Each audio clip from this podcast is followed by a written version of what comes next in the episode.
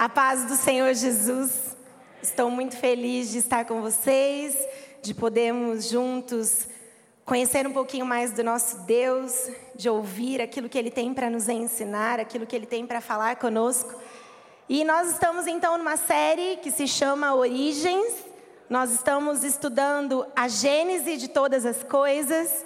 E a semana passada o Douglas, com muita graça de Deus, nos trouxe um pouquinho sobre a origem de tudo mesmo a origem da criação, o porquê Deus criou todas as coisas, qual era o propósito dele. E aí ele leu Gênesis 1, 2 e mostrou para nós que o propósito de Deus era criar um lar para a nossa habitação. Quando Deus cria o mundo e ele vai criando cada dia uma coisa e a Bíblia declara: "E viu Deus que era bom". E viu Deus que era bom. Cada coisa que Deus criava, ele via que era bom. Mas quando ele cria o homem, ele não cria apenas pela palavra, ele desce e ele diz: façamos o homem a nossa imagem e semelhança. Então Deus vem e põe as mãos e forma o homem, e ele declara: e viu Deus que era muito bom. Então Deus nos criou para sermos semelhantes a Ele e Ele preparou um lugar para nós habitarmos, um lugar para nós desfrutarmos da Sua presença, até que o homem decide dar o seu grito de independência e dizer que ele não precisava seguir as orientações que Deus havia dado, e então ele cria um caos para a sua própria vida. E nós ouvimos então a semana passada que Deus não tem medo do nosso caos. Deus coloca ordem no nosso caos. E aí, pela palavra, pelo seu espírito, através da palavra, que é o Verbo vivo, nós então temos o perdão dos nossos pecados e o nosso caos, o caos da nossa alma, é colocado em ordem por Deus. Ele disse que para a terra, Deus disse: haja luz mas para o caos das nossas vidas, Deus disse: haja cruz. E foi isso que nós aprendemos na semana passada, que Deus criou um lar para nós habitarmos e mesmo fazendo escolhas erradas, o Senhor disse: "Haja cruz", e agora nós temos acesso novamente a ele e a nossa religação foi estabelecida. E é sobre isso hoje que eu quero dar continuidade. Nós estamos estudando a origem de todas as coisas e hoje nós vamos entender a origem dessa queda. Por que, que o homem deu esse grito de independência? Então, se você puder, abra sua Bíblia comigo, aí em Gênesis, logo no comecinho. Gênesis no capítulo 3. Nós vamos ler do verso 1 até o 6, nessa primeira porção. Nós vamos ler bastante coisa hoje das Escrituras, para nós entendermos todo o contexto do que Deus queria falar conosco e nós vamos entender o que é que aconteceu na origem desse caos. Se você puder mais uma vez, feche os seus olhos, nós vamos entregar esse momento ao Senhor. Papai, eu te agradeço pelo privilégio de compartilhar a tua palavra.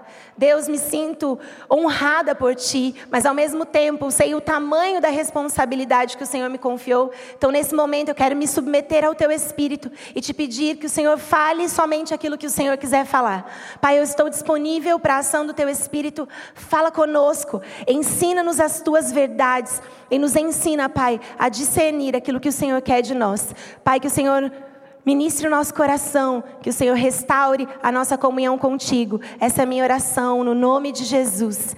Amém. Gênesis 3, 1 diz assim: Ora, a serpente era o mais astuto de todos os animais selvagens que o Senhor Deus tinha feito. E ela perguntou à mulher: Foi isso mesmo que Deus disse? Não comam de nenhum fruto das árvores do jardim? Respondeu a mulher à serpente: podemos comer do, do fruto das árvores do jardim. Mas Deus disse: não comam o fruto da árvore que está no meio do jardim, nem toquem nele, do contrário, vocês morrerão. Disse a serpente à mulher: certamente não morrerão.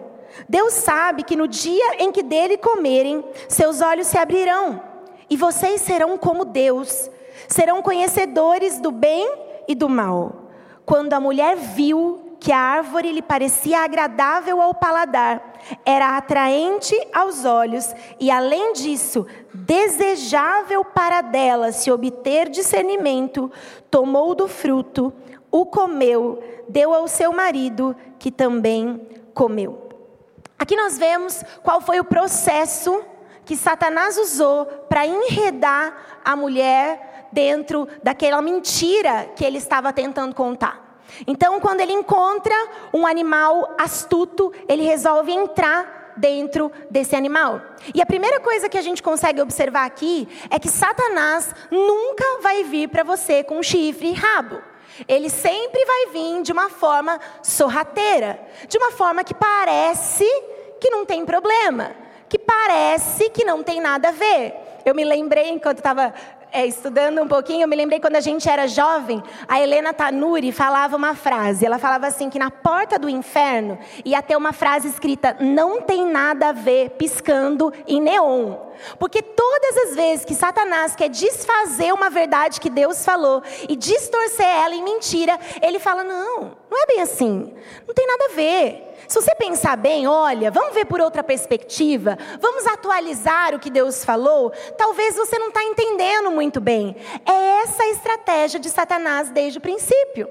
Desde o princípio, ele diz que Deus, na verdade, não falou exatamente aquilo que você estava entendendo.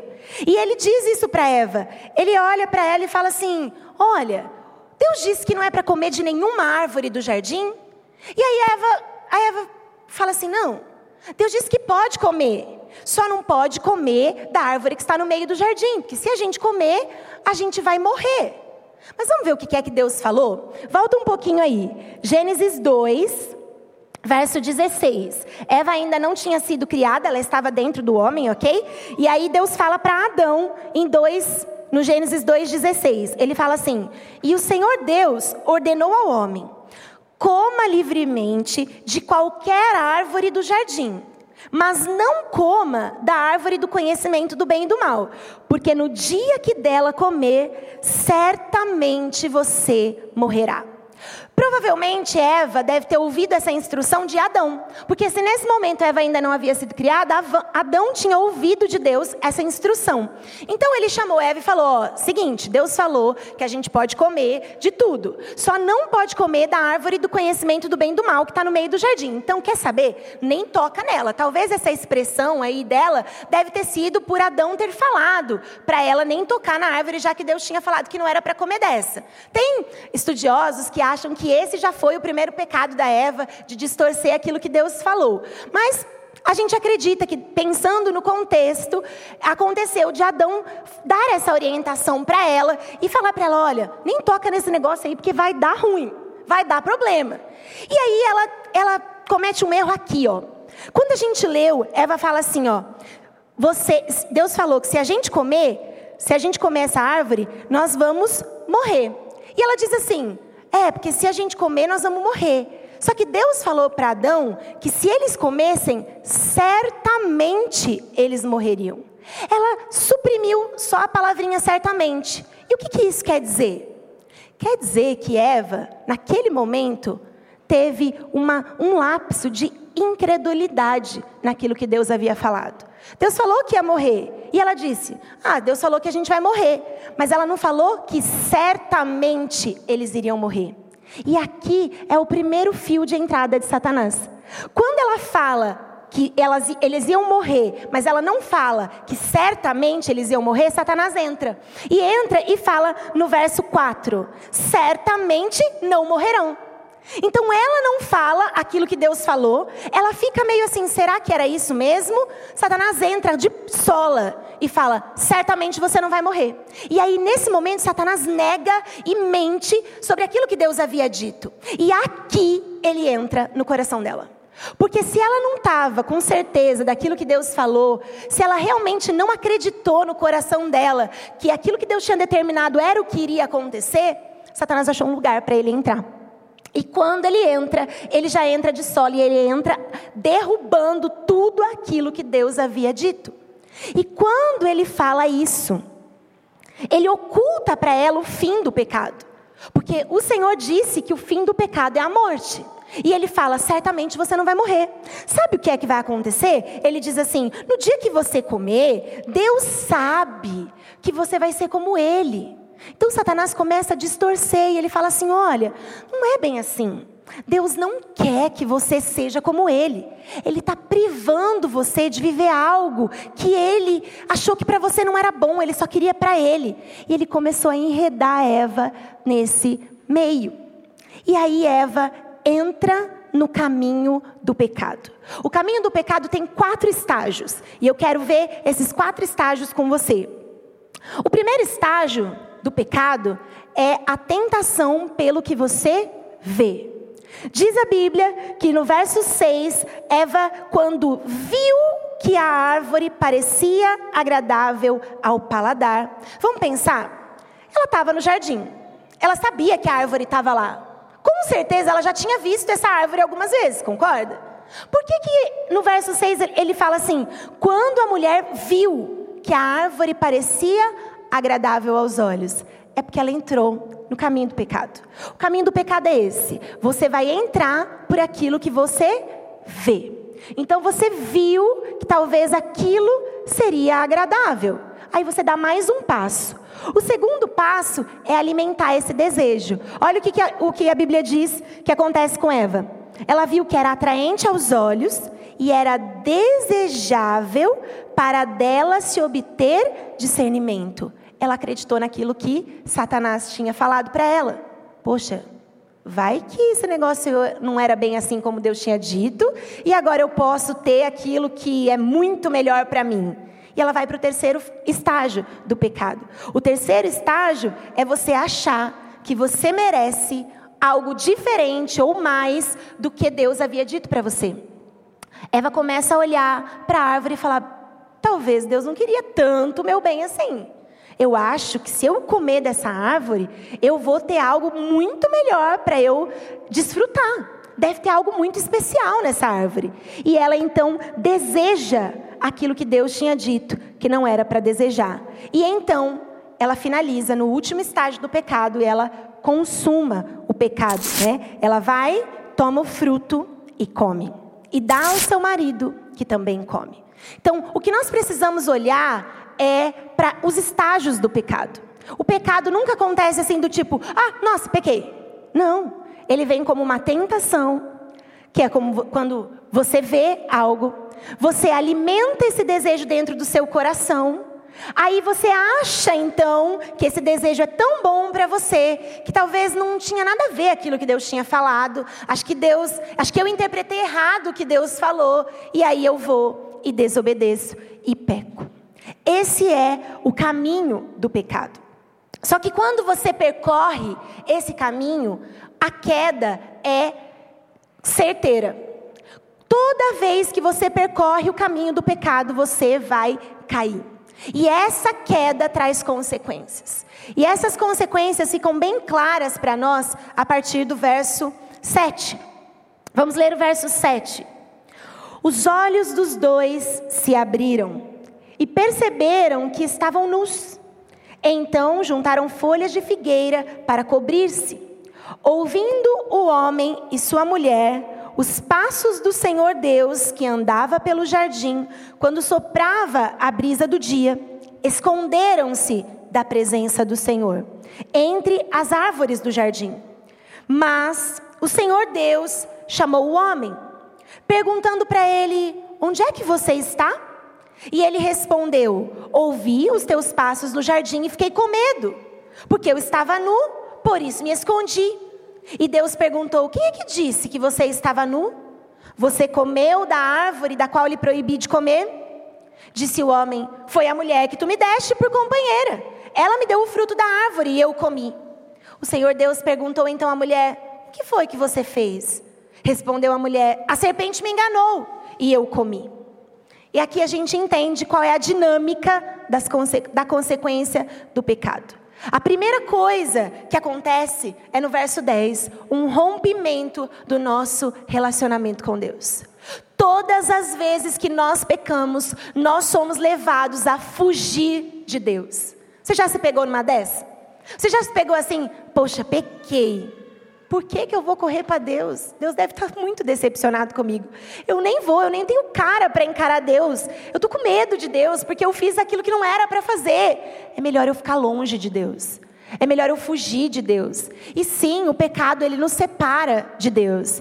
Mas Deus nos deu a orientação de que se nós confessássemos a Ele, Ele era poderoso, misericordioso para nos perdoar os pecados. Então Deus não quer que nós nos afastemos, de, afastemos dele. Ele quer que nós nos acheguemos a ele com um coração arrependido. Mas não foi isso que Adão fez. Adão correu de Deus. Adão fugiu de Deus. Adão teve medo de Deus.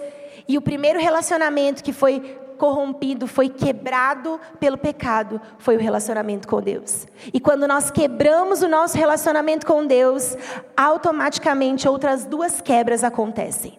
A outra quebra que acontece imediatamente depois que você quebra o seu relacionamento com Deus, que você peca, é o seu relacionamento intrapessoal. Você com você mesmo. Você começa a carregar uma culpa sobre você, um fardo pesado. Hernandes Dias Lopes diz que a sobremesa amarga do pecado é a culpa. Todas as vezes que nós pecamos, nós carregamos um fardo muito pesado. E por termos quebrado o nosso relacionamento com Deus, e nós não conseguimos mais então ter acesso a Ele, porque nós estamos com medo, e aí então nós temos esse, essa opressão dentro de nós e nós somos suprimidos pela culpa.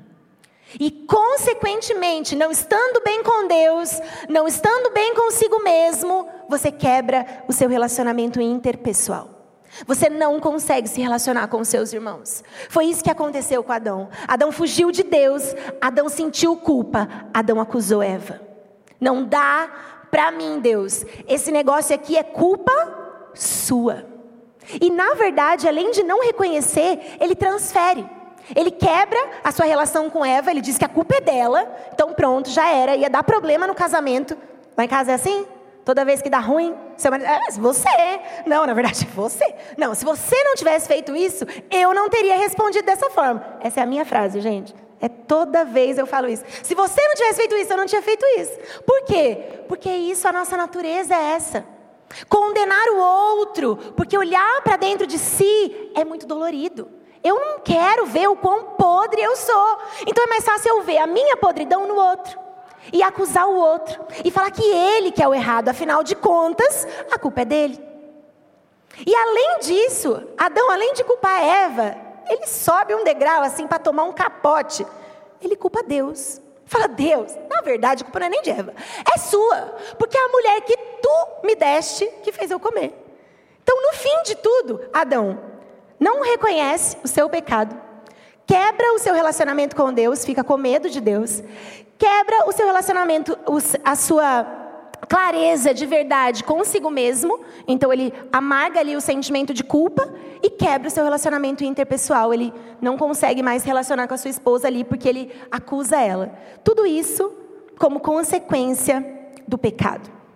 A gente sabe, as Escrituras nos trazem com clareza isso, que o que Deus deseja de nós é que nós confessemos os nossos pecados, que nós nos entreguemos a Ele. E a Bíblia traz um homem que traz essa, essa verdade muito explícita para nós. Nós, provavelmente você já deve ter ouvido falar que existe um homem na Bíblia que é segundo o coração de Deus. Quem é esse homem? Davi. Davi é declarado por Deus como um homem segundo o seu coração. E aí, quando você pega e vai ler a história de Davi, você fala: nossa, esse cara deve ter sido fantástico, né? E ele foi mesmo, um cara muito bom, um rei inigualável, vencedor de batalhas. Ele foi muito bom. Mas a gente conhece o lado não tão bom de Davi também, porque a Escritura deixa isso muito claro. Uma das passagens onde Davi comete um erro muito grosseiro é quando ele está lá passeando pelo seu jardim, ele vê Betseba, ele viu Betseba, desejou Betseba, achou que ele merecia ter Betseba, e ele consuma o pecado tendo relações com ela. Esse é o caminho do pecado, desde o, desde o princípio. E Davi percorre esse caminho, consuma então o pecado, e a consequência é que ela fica grávida. E dessa gestação, Davi entra em pânico, porque aquilo que ele tinha feito poderia ter ficado escondido. Ninguém ia saber. Era só ele e ela. Mas a partir do momento que ela fala: Olha, eu tô grávida, ferveu. Porque agora o negócio ia aparecer. E sabe o que tinha acontecido com o marido dela? O marido dela estava na guerra, em prol do rei Davi. Então Davi tem uma ideia maravilhosa. Vou dar um jeito nesse meu pecado aqui, vou dar um jeito nessa coisa errada que eu fiz.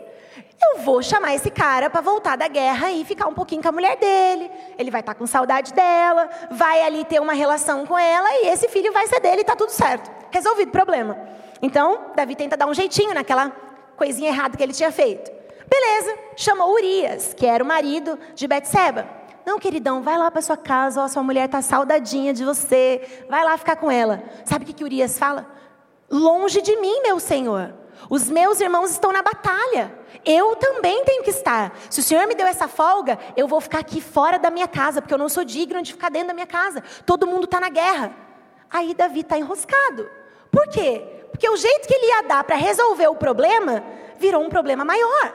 Porque todas as vezes que nós tentamos arrumar o problema do nosso jeito, o problema cresce. Não tem jeito.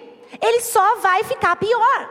E aí, Davi tem uma ideia um pouquinho mais brilhante do que aquela que ele tinha tido anteriormente. Ele resolve devolver o cara para a guerra. E ele manda uma carta. Você quer voltar, Urias? Você quer voltar para lutar? Não tem problema, volta. Leva essa cartinha lá para o comandante.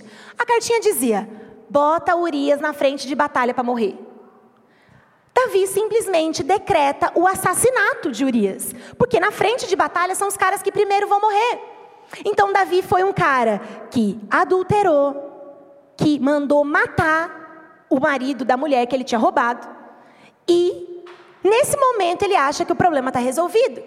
Ele deu o jeitinho dele. Solução maravilhosa. Recebe a notícia: Urias morreu. Ai, coitada da viúva, vamos consolar a viúva. Vem morar comigo, viúva. Eu vou cuidar de você. Pronto, problema resolvido. Alguém ficou sabendo de alguma coisa? Não. Era Davi, Betseba, assunto resolvido pecado resolvido. Só que não, porque Deus levanta os profetas. Todas as vezes que nós ocultamos as coisas de Deus, nós queremos viver no lamaçal do pecado e ficar se sujando mais, Deus levanta os profetas.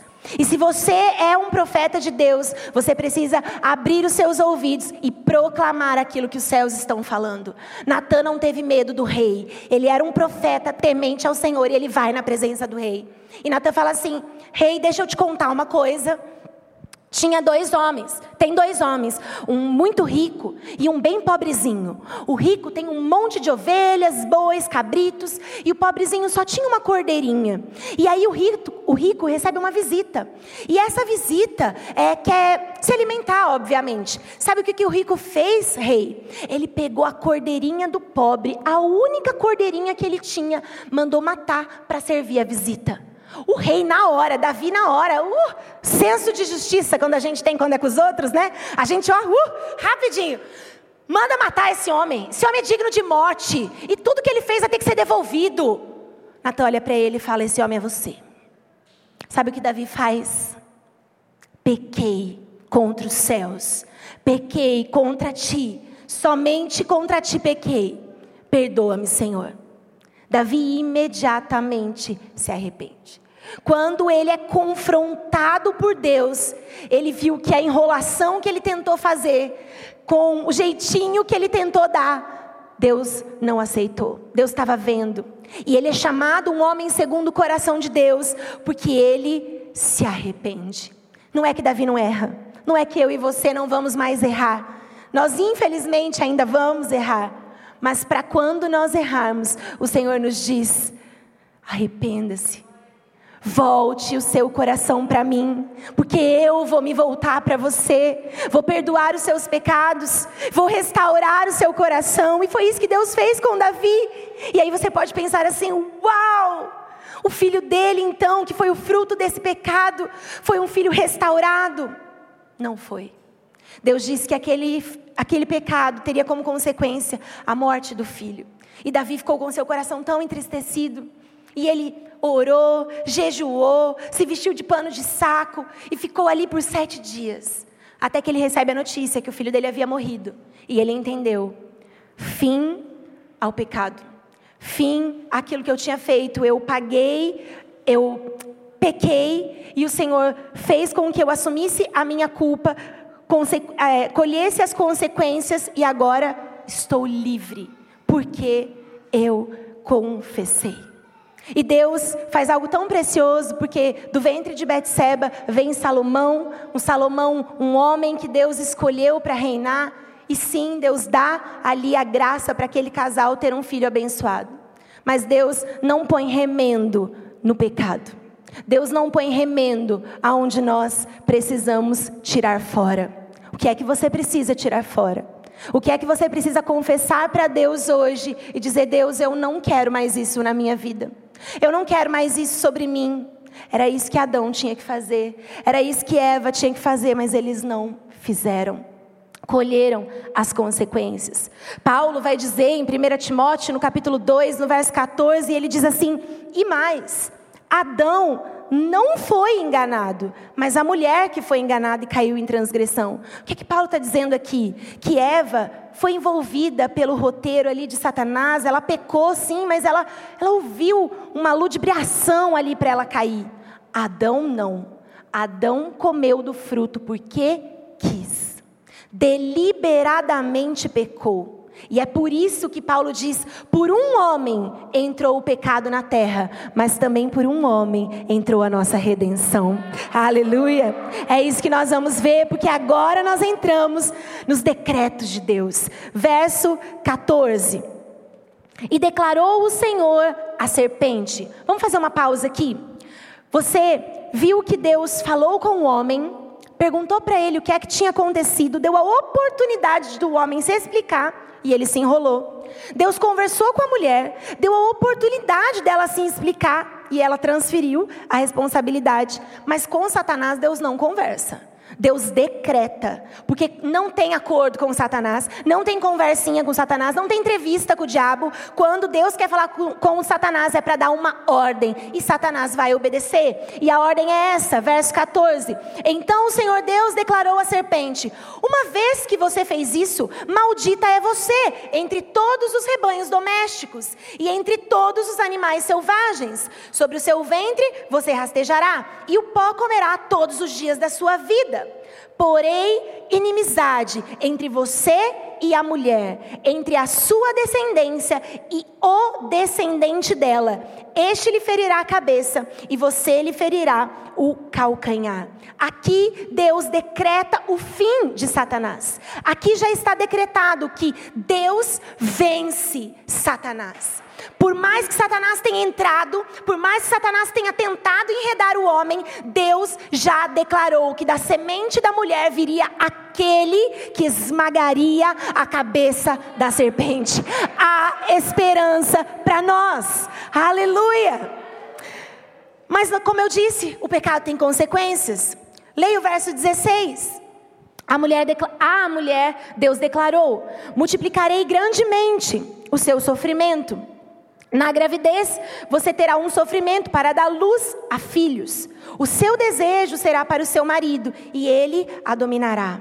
A mulher ali recebe a consequência do pecado, uma consequência dolorida, porque ter filhos é uma coisa maravilhosa, mas o ato de ter filhos gera em nós dores, seja ela antes do parto ou depois do parto, que a gente fala que a cesárea não inibiu a mulher de dores. A mulher tem mulher que fala assim: "Ah, não quero sentir dores, então eu vou ter uma cesárea", mas depois que você tenha você tem dores também.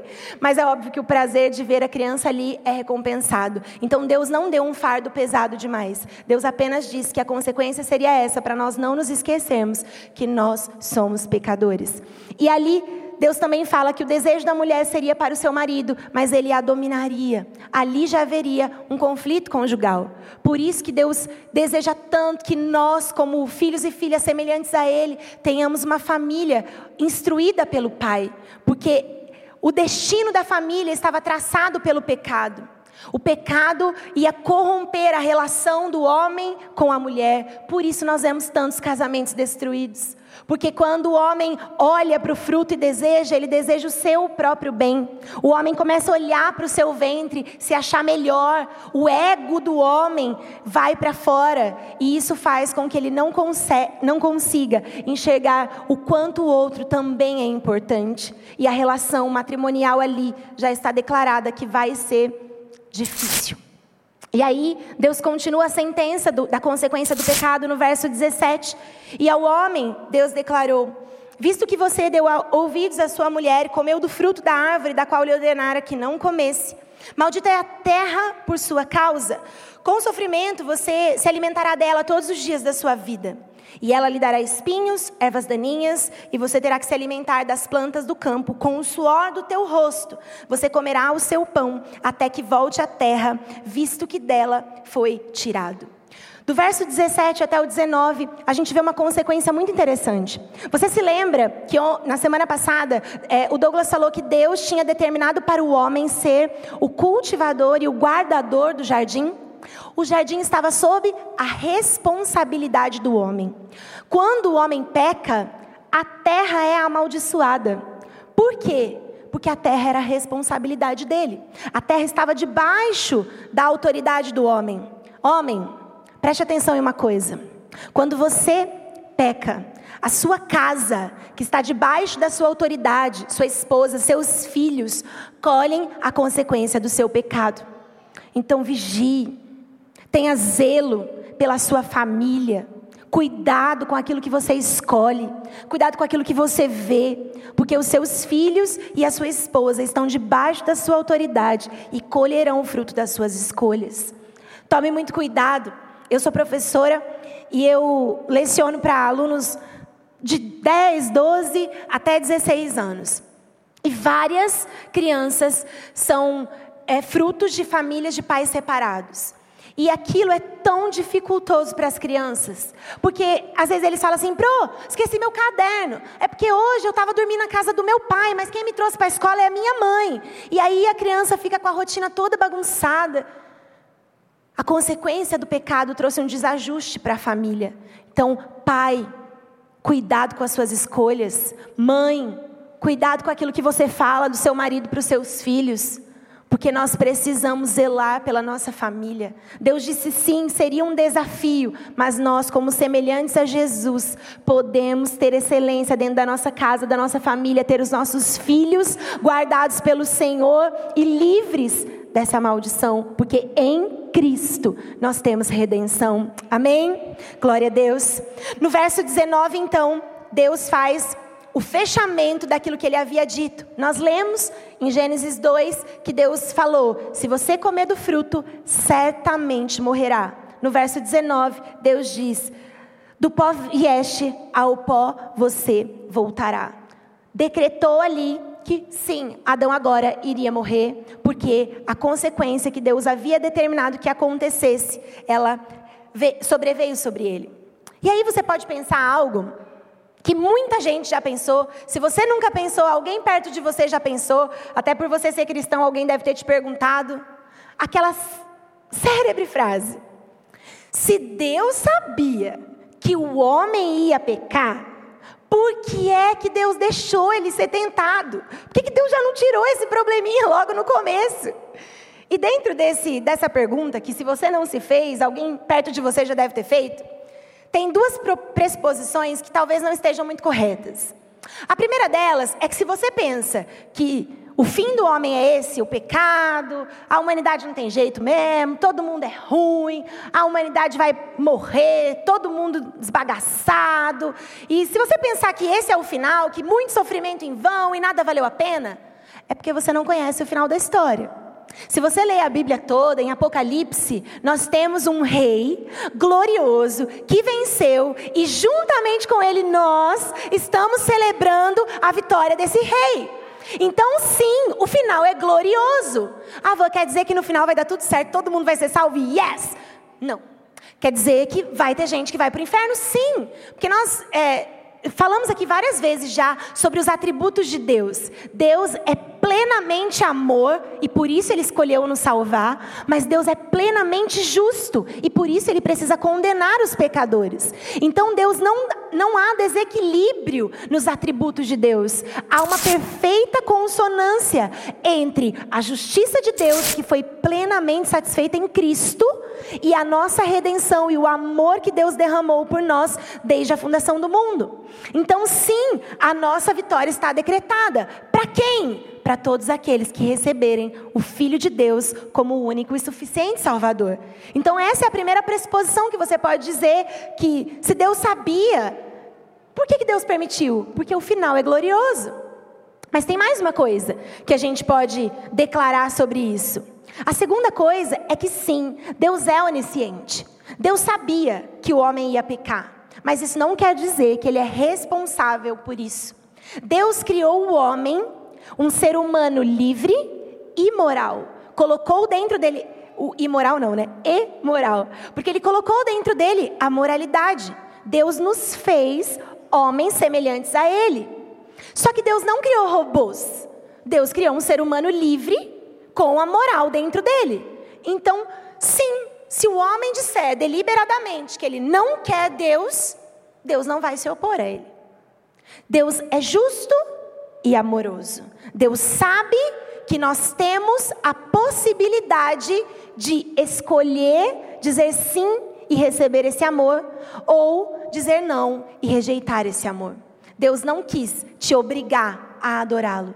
Mas nós, quando somos encontrados por esse amor, voluntariamente devolvemos amor a Ele. E sabe quando isso aconteceu? Isso não foi um plano B de Deus. Isso não foi uma coisa que Deus falou, poxa, ai meu Deus, agora o homem pecou, vamos resolver. Não antes da fundação do mundo, Cristo morreu por nós. As Escrituras dizem em Apocalipse e em 1 Pedro, eu vou ler a parte de 1 Pedro que fala assim: Pois vocês sabem que não foi por meio de coisas perecíveis, como prata ou ouro, que vocês foram redimidos da sua maneira vazia de viver, que lhe foi transmitida por seus antepassados, mas pelo precioso sangue de Cristo Jesus, que, como um cordeiro sem mancha, sem defeito, conhecido antes da fundação do mundo e foi revelado revelado em favor de vocês nesses últimos dias. Então, antes da fundação do mundo, antes de Deus dizer haja luz, Deus disse haja cruz. E essa é a nossa esperança. E agora nós temos a resposta de Deus para a tragédia humana. Três vitórias que Deus nos deu para essa tragédia. Deus nos deu vitória sobre o diabo, que nós lemos em, no, em Gênesis 3,15. Deus nos deu vitória sobre a desesperança. Porque, olhe comigo o verso 20. No verso 20 do capítulo 3 de Gênesis, ele fala assim: Adão deu à sua mulher o nome de Eva, pois ela seria mãe de toda a humanidade. O que, que ele está falando? Que agora Eva vai gerar alguém que vai ser o descendente da mulher e ele vai esmagar a cabeça da serpente. Então agora a gente não precisa mais ficar desesperançado. Há esperança para nós. Essa é a vitória que Deus declarou. E por último, Deus dá a vitória sobre o pecado. No verso 21, Deus fala assim: é, a Bíblia diz assim: O Senhor Deus fez roupas de pele e com elas vestiu Adão e sua mulher. Ele pegou um animal, sacrificou, ali já prefigurando, aquilo que Jesus faria por nós, para que houvesse então a remissão de pecados e eles fossem perdoados e eles fossem cobertos ali daquela nudez, daquela vergonha. Esse é chamado de proto-evangelho. O proto quer dizer início, o primeiro, o princípio de tudo. E o evangelho significa a boa notícia, as boas novas, a comunicação de Deus ao homem, que agora diz que não há mais condenação em Cristo Jesus. Glória a Deus por isso. Você está feliz ainda? Vamos continuar em Gênesis. Tem uma breve continuação dessa história. Essa história, ela continua e agora Eva dá à luz a dois filhos, Caim e Abel. E você provavelmente conhece a história. Você sabe que Caim tinha o cuidado ali com as vegetações, os legumes, essas plantações, e Abel cuidava das, dos cordeiros, das ovelhas.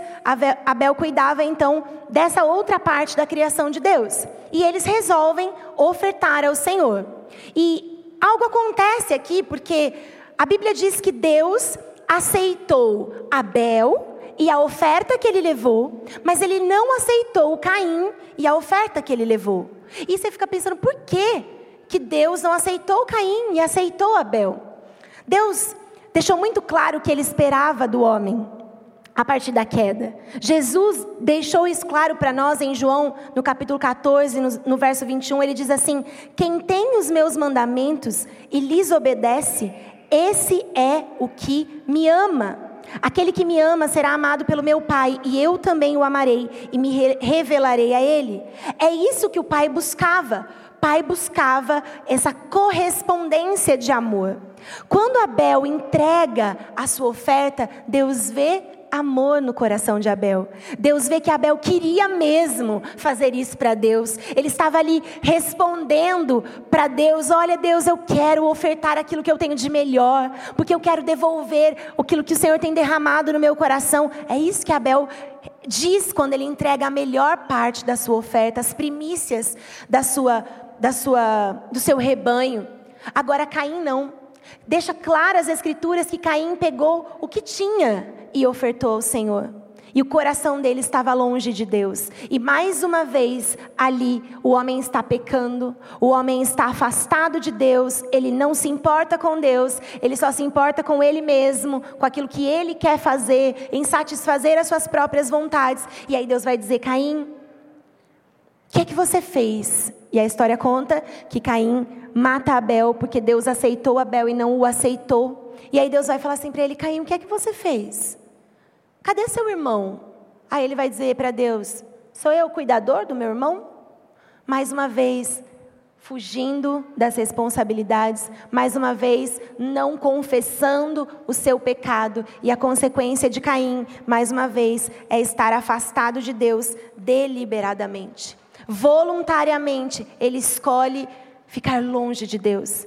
E Deus põe um selo sobre Caim, e ele não fica preocupado com o selo, ele fica preocupado com o juízo que Deus tinha derramado sobre ele. Ele não está preocupado com o pecado. Ele fala assim: Poxa, Deus, mas você deu um, um fardo muito pesado para mim.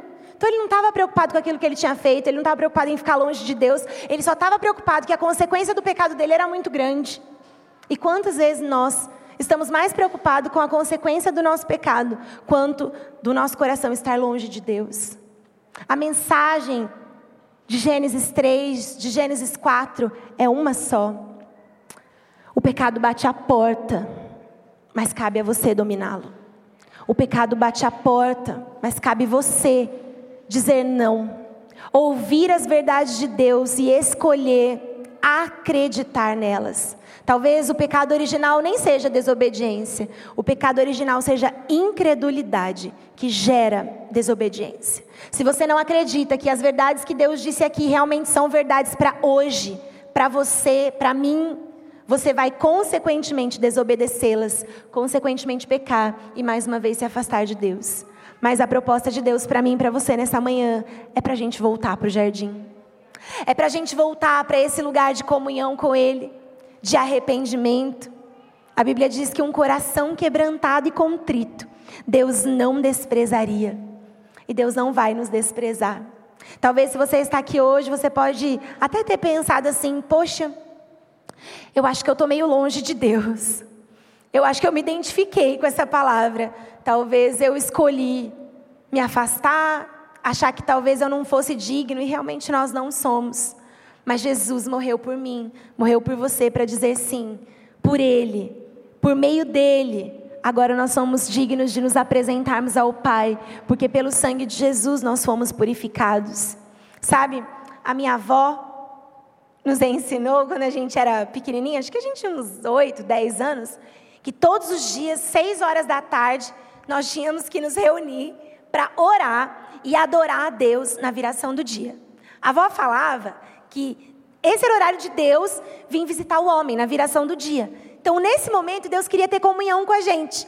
E ele deixou um vazio dentro do homem, nessa fase do dia, para que a gente desejasse buscar a Deus. A avó até falava que o pessoal, quando saía do serviço, saía beber, saía fazer outras coisas, porque na verdade queria preencher esse vazio que tinha dentro deles, porque era o horário de ter comunhão com Deus. Então sentava a avó, a Val, o Tuts, eu, o Arthur, e, o Tuts, o Tiago, eu, o Arthur e a Val. E a gente sentava os quatro pintinhos assim em volta da avó, da galinha, e a avó falava: pega o livrinho aí que nós vamos adorar Deus. Aí nós tínhamos um livrinho que falava alguns atributos de Deus. E aí nós falamos: é, Senhor Deus, tu és. Aí cada um lia um.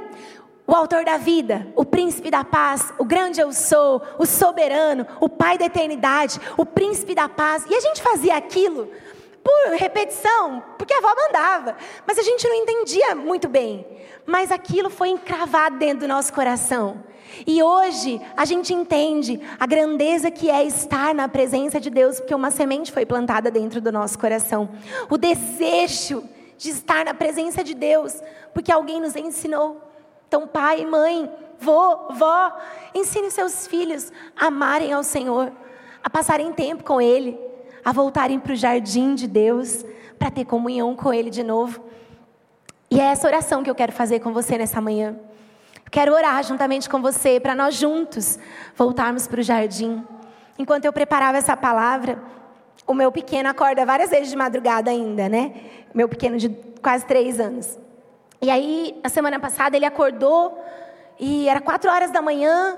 E aí, por ele sempre acordar pedindo leite e tal, e voltar a dormir, eu desenvolvi a habilidade de acordar dar o leite e voltar a dormir. Porque senão eu estava enroscada, né? Imagina três anos fazendo a mesma coisa e não dormir. Então eu aprendi a voltar a dormir. E sucesso, eu vou, dou o leite, ele dorme, eu durmo, maravilha. Só que na sexta-feira passada eu não conseguia dormir. E era quatro horas da manhã e eu lá estaladona e ele já tinha dormido. E eu senti o Espírito do Senhor falando comigo: Van, eu, eu preciso falar com você. Você pode? E eu falei: Jesus, o Senhor quer falar comigo agora? Vamos lá. E aí eu fui para um tempo de oração com o Senhor, e o Senhor ministrou no meu coração essa palavra, ministrou no meu coração a respeito dessa canção que nós vamos cantar aqui agora juntos. E o Senhor me mostrou, não sei quantos vocês, de vocês sabem, mas eu participei do Ministério de Dança na Família Debaixo da Graça, na nossa igreja mãe ali, é, por 10 anos.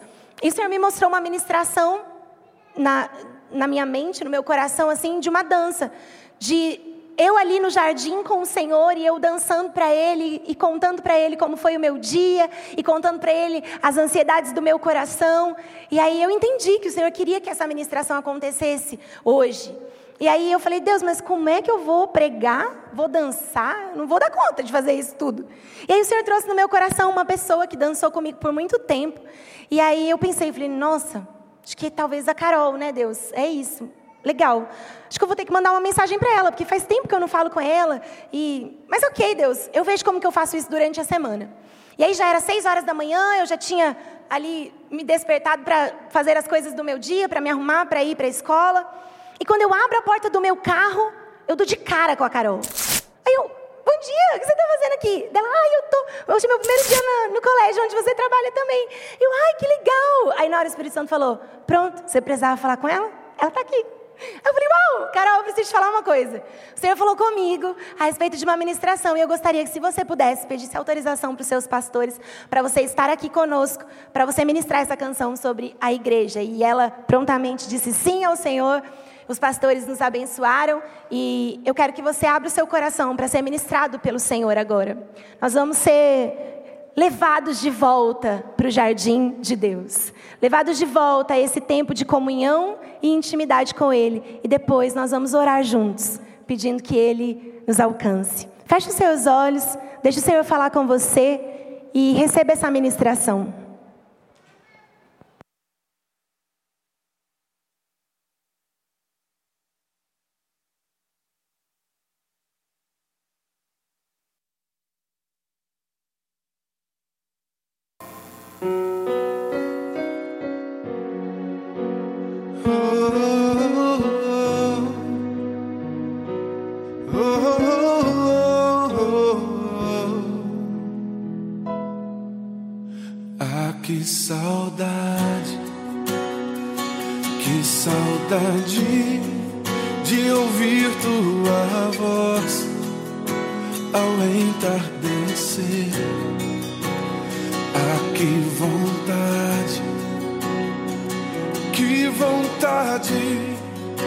voltar ao jardim da inocência.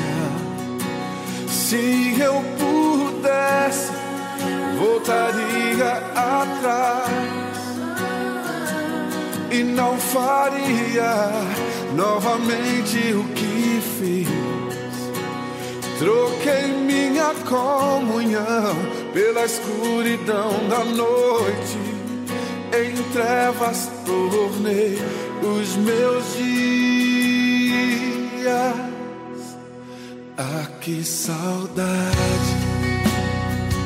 que saudade de ouvir tua voz ao entardecer. Ah, que vontade, que vontade da inocência. Se eu pudesse, voltaria atrás e não faria novamente o que fiz.